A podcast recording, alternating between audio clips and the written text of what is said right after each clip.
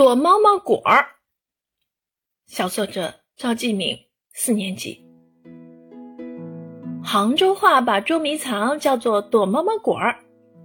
也许正是因为乐趣在于躲，我最怕陪弟弟躲猫猫。难的不是找不到，是很难假装找不到。弟弟六岁了，已经会阅读、会游泳，还是个围棋小高手。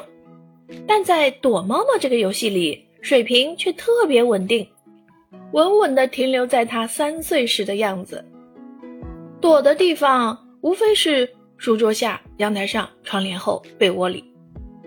也是，家里就这么大，能躲到哪里去呢？但关键是，他躲好后总是大声宣布：“躲好啦！”为了不让他扫兴。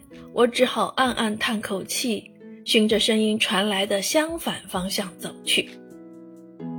诶，没有，能去哪儿呢？啊，原来你在这里！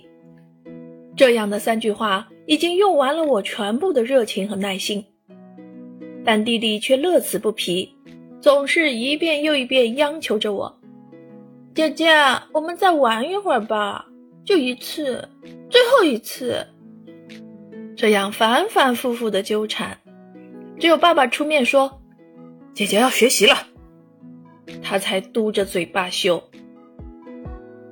也不是完全没乐趣，譬如他躲在被窝里，只顾蒙住头，小屁股和两条腿却露在外面；譬如他躲在窗帘后，窗帘却在不停的抖动。